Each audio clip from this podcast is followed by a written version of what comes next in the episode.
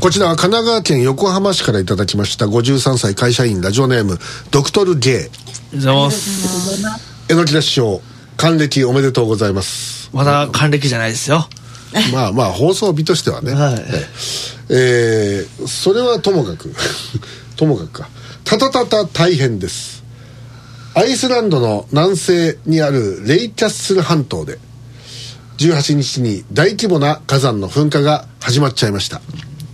地面が約4キロにわたって、えー裂けそこから吹き出した溶岩は高さ100メートルまで吹き上がっていると、えーでこの噴火しているエリアからわずか3キロのところに、えー漁師町のグリンダピークっていうその町があります、で住民は近くの町へ避難しています。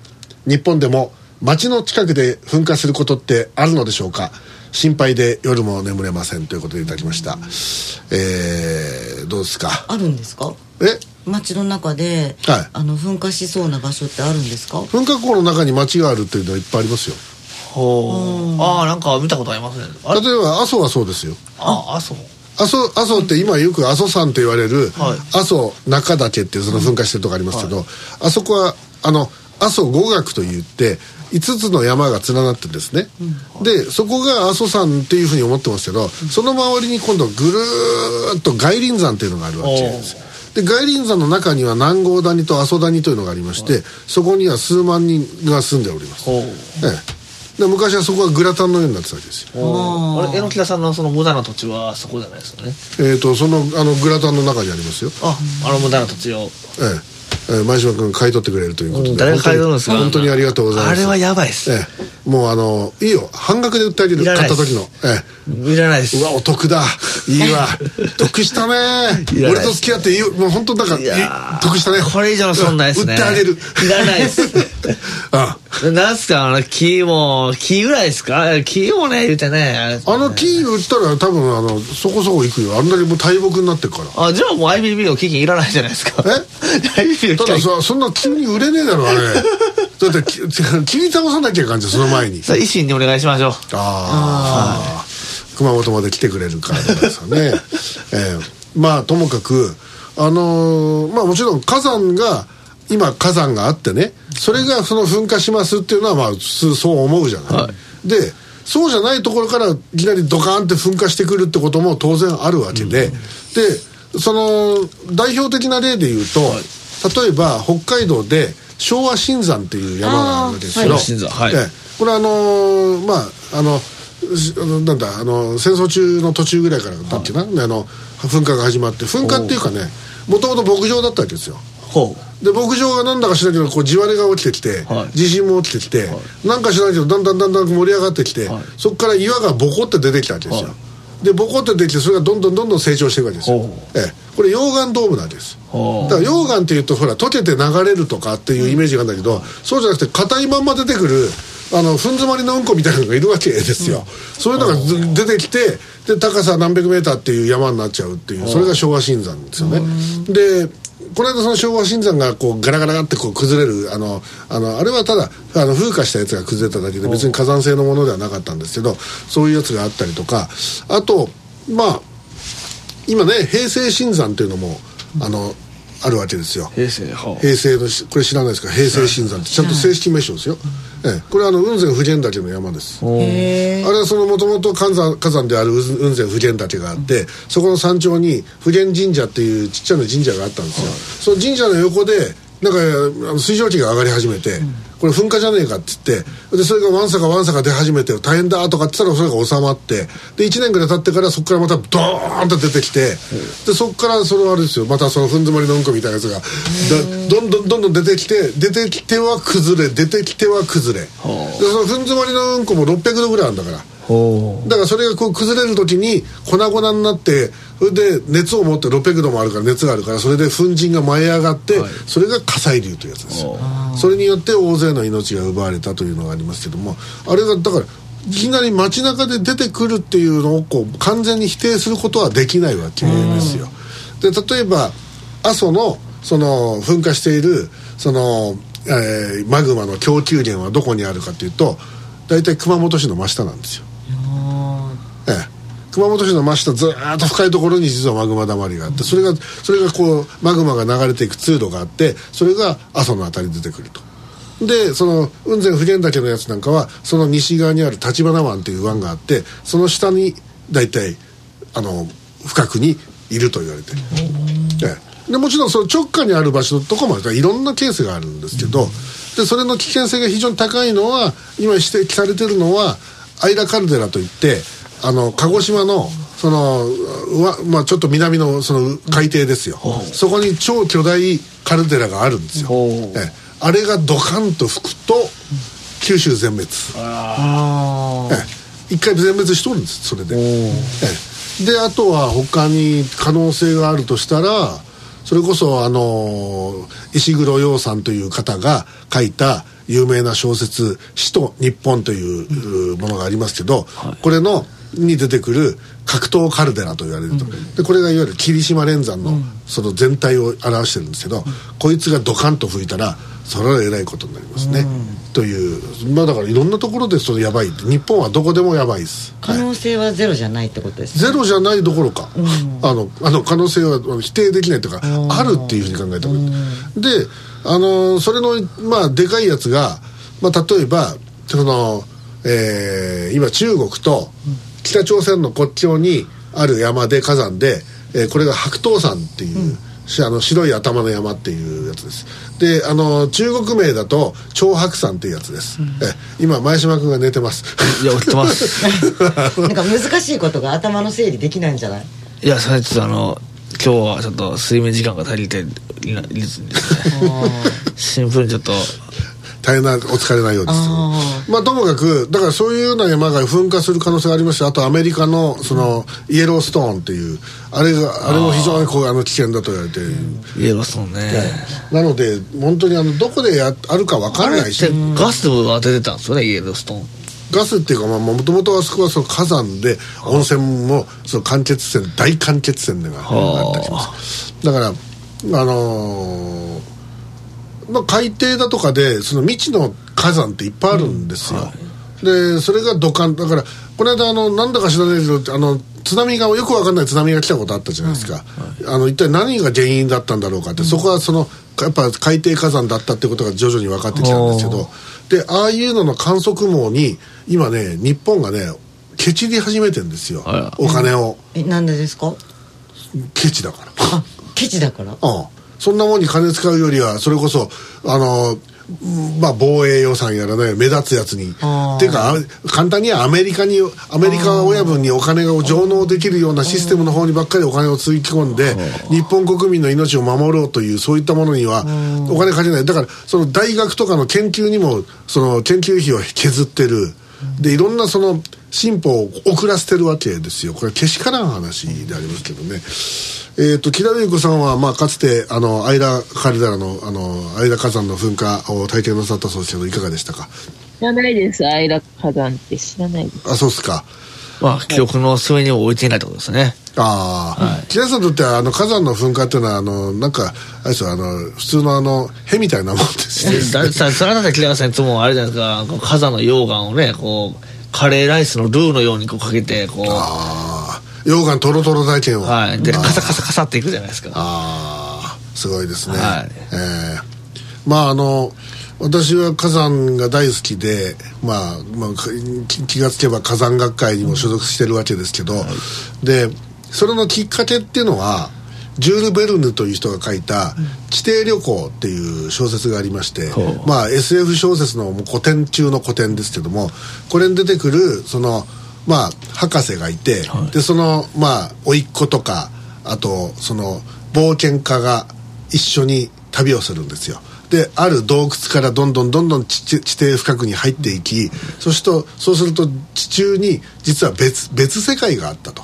でそこから今度その地上に出てくと出てくる時に火山の噴火を利用して帰ってきちゃうっていう奇想天外な話なんですけどそれを読んであのものすごいこうロマンを感じてで最後にその一行があの恐竜の骨で作ったイカダを作るんですけどそのイカダに乗って、まあ、あの流れていくんだけどそれまで下に水があったのがだんだんそれがお湯に変わり、で気が付いたらお湯がなくなりそれが実はマグマだったという。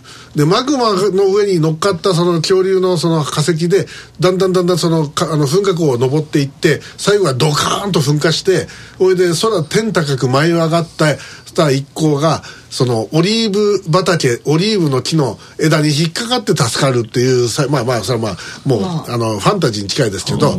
でそしてその時にそのうん、オリーブを摘み取ってた農夫がいてそれに「ここはどこだ?」って聞くと「ストロンボリー」っていうふうに言うわけですよそれがそのストロンボリ火山で、まあ、うちにもストロンボリまゆちゃんがいますけどそのストロンボリという地中海の灯台地中海のまあ灯台そのいつもねこのストロンボリ火山って噴火してるんでそのそれを目指せば船がい安全に航行できるって言われるようなそういう山なんですけどそういうものが本当に大好きになってそれが私のその火山人生の始まりです。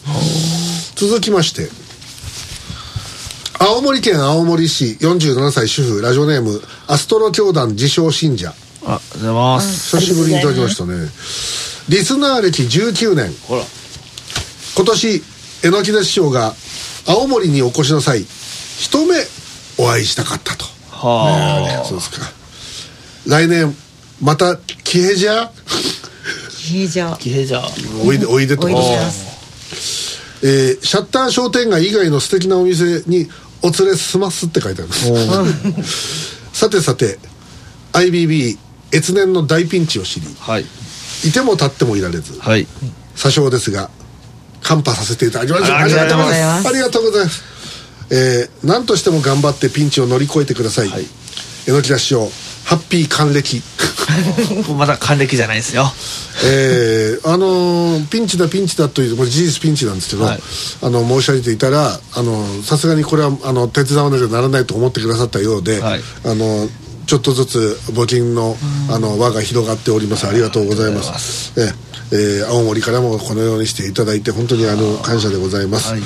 はい、えー青森ねあのーあれ10月だったですかね行ったのはね、10月ですね。ええ恐山を見まして、えーまあ非常にあのお恐山を見たと恐山だけじゃなくて青森市内も行ったんですよ、はい。えねぶたとかも見ましたけど。おええーまああのいい街なんですよ、ええまた本当行きたいと思います。水が美味しい。めちゃくちゃ美味しい。水道水がもう嘘だろうっていうぐらいうまい、ええ。熊本にす長いこと住んで、はい。日本一うまいと思っている熊本人が多いわけですよ熊本の水道が、はい。で私それもそれに慣れたわけですけど、、はい。や青森のが上だね。絶対上だね。ああもうこれは間違いない。あのそのなんかあの何何かが違う。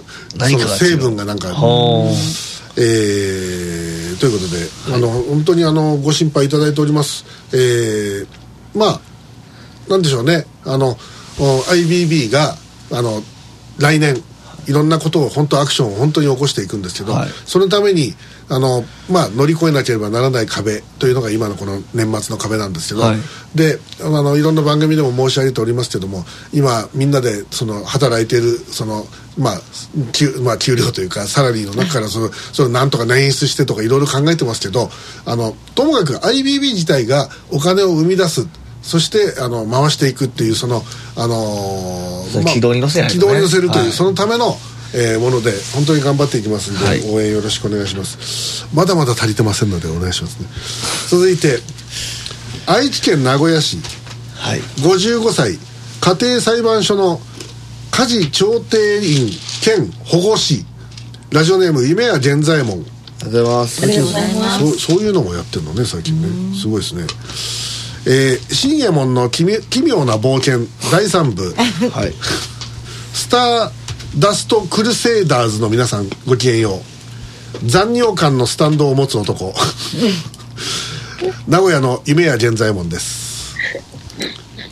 吊るし上げられた男。前島さんは、えータロットの大アルカナ12番目のカードタロットカードの大アルカナカードと小アルカナカードがありますけどその中の大アルカナカードの10 12番目のカード、はい。吊るされた男。の暗示を持つ男。英語名ザ・ハングマンと呼ばれています。呼ばれてるそうですね。言われてないですけどね。リスナーの一部からは吊るし人。吊るし人。吊るされた男。あ吊られた男えー死刑囚。軽死者。J ガイル。とも呼ばれています。で暗示されたカードの意味はこれあのタロットカードってあのさ正位置とあの逆位置ってあってあの逆さと意味が違ってるんですね。正位置だと修行忍耐奉仕努力試練、はい。着実抑制妥協という意味が。あ。るは逆の逆位置だと、あはい。徒労痩せ我慢 投げやり、はい。自暴自棄欲望に負ける選挙出馬諦めるだそうです。最後最後嘘ですよ。最後はちゃうでしょ。いやいやここ書いてあるここに。選挙ええ。えーでピンクの冒頭の話題以外にはい。ハングドマンハングドマン前島さんの個人の魅力をもっと知りたい、えー第1403回 A 枠。ウルトラマンのお話を生き生きと話す、えーこのハングマン前島がとても魅力的でした。ハングマン前しまやりましょうかまずね。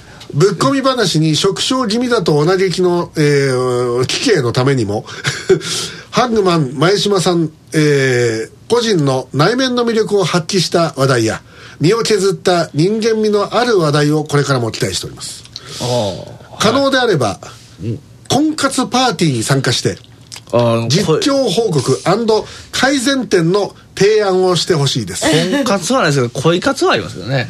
これはああ、はい。恋活っていうかあれでしょ？あのあの相席食堂みたいな感じ？いやだからあとマッマッチングアプリじゃないの？えっと、ノーリアルリアル版みたいなやつはね、ああれ聞きましたけど、あはい。はい。ダメですね。まあどうもくあのねあのなんだえっ、と、えー PDCA をねあのこれで繰り返してですね、はい。えあのー ねやりましょうか、ええーで、えーなんだ、えーさらに複雑に入り組んだ少子化晩婚化問題に鋭いメスを入れさまざまな謎や疑問を徹底的に究明してほしいです。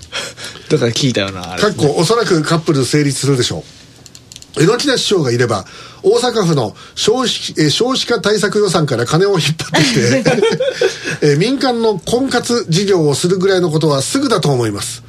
リクエストは名古屋といえば今陽子。ピンキーキラーズの恋の季節をお願いします。ということでいただきました。そうですか。いいですね。もう前島だからよくあのね江ノ島新右衛門50代満喫プランっていうのありましたけどあなた今いいくつなの？今。あ現在。あそれはあのあなたの想像に任せます。まあいいですよ、じゃああの前島和樹20代こん、ね、20代満喫プラン。これから当分もありますからね。いやいやいやいやいやあの今ちゃんと言えばよかったのにね。ああでもねということですね。あのそその20代満喫プランとかああもうあなたもだってもうそろそろやっぱあの彼女の一人ぐらい欲しいでしょうもう。そうだね。えーねえ。でもね今まで付き合った人数何人いるの？えまさかゼロ？あれですよだから。あのまあマッチングアちょっごめんなさい。普通に引いたわ。ごめん。ごめん。ほんまに？普通に？ちょっとえ？ってなっちゃったあダメです。だから何回かねだからマッチングアプリであったりとかしてああのご飯は行くんですけど行ったりはしたんですけど会話がないんでしょ？あだから無理ですあの引き出しがなくてあのなんなんせあの榎木田さんと出会う前ですからあのーまあこほら自分でコミュ障じゃないですか、でコミュ障がすあのー無理なんですよね。その、なかなかね引き出しもないですしね。なんかうんじゃあしょうがない。木田さんあの付き合ってあげてよ。いい感じで。なんかそんなすすぐ殺され殺されちゃいます。いやほらあのね世の中に人生二度結婚論っていうのがあるわけですよ。好きですねそれ。これあの僕はあるある意味あのこれは間ちあの間違いがないっていうか正しい選択の一つだなと思って。だからあのもうね50代ぐらいの女性とはい。20代の男性が結婚するわけですよ、はいそれでその20代の男性なんてのは、まあ、だいたいあの知力が低いですから、はい。それから女性の方がいろいろと導いてあげてですね。それでまああのー一人前の大人に男にしてあげるわけです、そしてその、あのー奥さんは、えーまあさ去っていくわけですよ。旅立ね。旅立っていくわけですよ、あのあのようにね。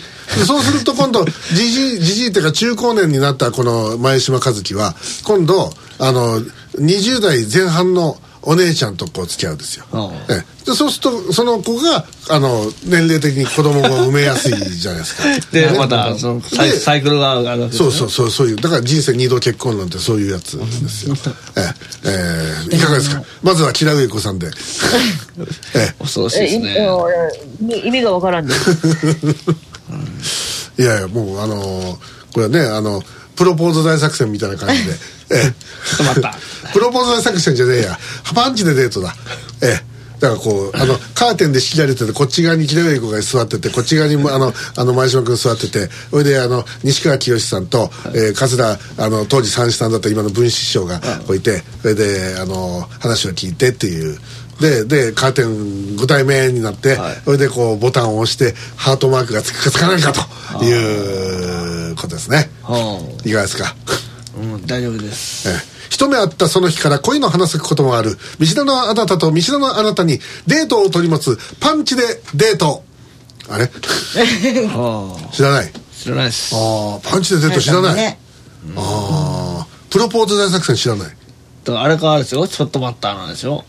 あそれは違う。へえ紅クジラだあのねあのプロポーズ大作戦は最初に、はい。そのかつて好きだった誰かをこう探してほしいっつって、はい。愛のキューピッドがこう探しに行って連れてくるわけ、はあで連れてきてご対面で果たしてカップルになれるかどうかっていうのが最初の2組なのよ、でその後後半がフィーリングカップル5対5といって、はい。大学生チーム男子の 5, た5人と女子女子大生の5人が出てきて、必ずその中にあの男子大学生の中に1人なんか変なのが混ざっとるんよ ででそいでそいつが大体あのもうあのモルモット扱いされて、はい。それでこいつはど誰に押したのか見てやろうみたいな感じで。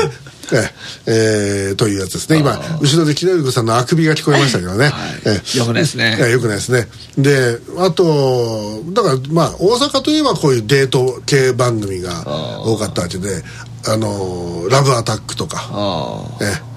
百田直樹まで出てたという有名な、ええラブアタックええまあでピナユリとかだったらだってもう見てたでしょ？世代です世代です。ですよ、ね、合コン合宿解放区とか、そういうのがありましたけどね私仕事でね、ええ。あの婚活パーティーに行ったことあるんですよ。あガイドさんで。ガイド？ガイド。あのー言ったら目の見えない方にあ。婚活パーティーだからそのなんか支援連れてってみたいなあそうそうそう。支援者とあのー当事者とのマッチングみたいな。めちゃくちゃボロいですねあれ。ボロいと儲かるってこと？いや私ほんまにやろうかなと思いましたもんやろう。今すぐやろう。だって男の人、うん。参加料5000円で。前島君5000円やったら安いですよ。前島君1000円にしといてあげるから、えー5000円で。で で5000円やったら安いです。回転寿司みたいに言ったら、えー、とぐるぐるなんか2分間こう相手のあそうそう。なんかね相手のその心情書みたいなのをこう照らし合わせて、はい。で終わりだよ。でしかもね何回行ったかな？結構ね1年ぐらいずっと毎月付き合わされてて、はい。もう今すぐやろう。これはもう。めっちゃ儲かると思いますもうあの、えーとね。あとあのピナユリにあの、事業部長を任せる。IBB 婚活事業部を作るのでだってそこでマッチングアウトでも次に連絡先をしてるのにまた5000円取られる。よしやろうこれはいい。それはねなかったですけど。なんか追加料金それはちょっと悪徳ですね。まああの某大手がやってますけどねまだいまだに。よそよそとのあの、まあ、価格差をこううまいことを調整し3000ながら、円ぐらいでね。そうそうそう、全然安いですね。大体ねあのオタクコンとかやったらね8000円ぐらいするんですね男はねなんで男の人すごいね、まあ、俺俺なんなでらあのステージ盛り上げるから俺がちゃんとね。で女の人がもう500円とかなんかそうそうそうそう。1500円とか。女の人はなんか安くしといて、はで結構なんか毎回同じ人いるんで桜だなみたいなの分かるんですよ。あ高すぎやろと思って。あはい。恐ろしいですね。ーじゃあまあ木田さんには桜をやってもらってですね。ええ。ぜひねこれであの行きましょう。ええ。これはちょっと IBB にさらに展望が広がってくるないですめねちゃめちゃボロいって言い方悪いけど、は出すんだなって思いますもん。さすがやっぱ男の人ね。このねこの夢や源左衛門さんのね、え卓越したこの、あのセンスがねえー光っておりますね、えーえーなぜあの CM の発注もいただいているのでうちから見ればクライアント様ですからありがとうございます本当に、えーえー CM 頑張って作りますんでよろしくお願いします、えーということで、えー一旦 CM に行きましてこの後はえー、えのき還暦、えースペシャルとなります、一旦 CM です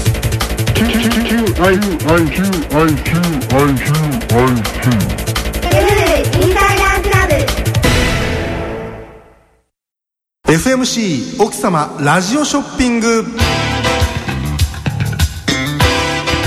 いつも生活に役立つ素敵な品物をご紹介しております。FMC 奥様ラジオショッピングの時間がやってまいりました。いつものように商品開発室の室伏さんに商品を紹介していただきましょう。はい。今回ご紹介いたします商品は全く新しいコンセプトで開発された画期的な七輪太宰くんをご紹介いたしましょう。見たところごくごく普通の七輪なんですけどもどこが全く新しいコンセプトなんでしょうか？ほら手をかざしてみてください、はい。い、かがです？ああれ？熱くない？確かに火はついてるようなんですけども熱くありませんね。そこがこの太宰くんのすごいところ。これまでの七輪はサンマを焼いたりあるいはアウトドアでのバーベキューなどに重宝する商品でしたがこちらの七輪太宰くんは熱くならずに大量の一酸化炭素を放出する優れものなんですよ。なるほど。今流行りの七輪真珠にぴったりですね。そうなんです。これまでの七輪は当然熱が大量に発生しますから非常に不快ですし何より行った後の主体も腐りやすいということで非常に不評でした。そこで全国のユーザーからの熱い要望に応える形で今回開発したのがこの太宰くんなんですよ。なるほど。これなら涼しく行けますね使い方はとっても簡単。こちらの着火スイッチをカチッと押していただくだけ。すぐに不完全燃焼が始まり4畳半なら30分。それ以上の部屋でも1時間以内に一酸化炭素が充満する安心の設計となっています。ほんと簡単ですね。これならお年寄りでも安心です。それだけではありません。この太宰くんにはコンピューターが内蔵されておりましてスタートしてから5時間が経過しますと自動的に最寄りの警察署に通報される仕組みになっているんです。なるほど。腐敗する直前の死後硬直の状態で発見されるという嬉しい機能付きというわけですね。まさに至れり尽くせりじゃないですか。もうこれ以上の商品はありません。さて室伏さん。他に類を見ない素晴らしい商品であることは分かりました。お値段の方なんですけど。お任せください。フルオートで安心して旅立つことができるニューコンセプト七輪太宰くん衝撃の特価1万円。1万円でいかがでしょうか？素晴らしい。これなら借金区の人たちでもなんとかなるお値段ですよね。ちなみにこの商品に限りまして一気かつ前払いでお願いいたします。奥様一家に一台。これは絶対におすすめです。FMC 奥様ラジオショッピングでした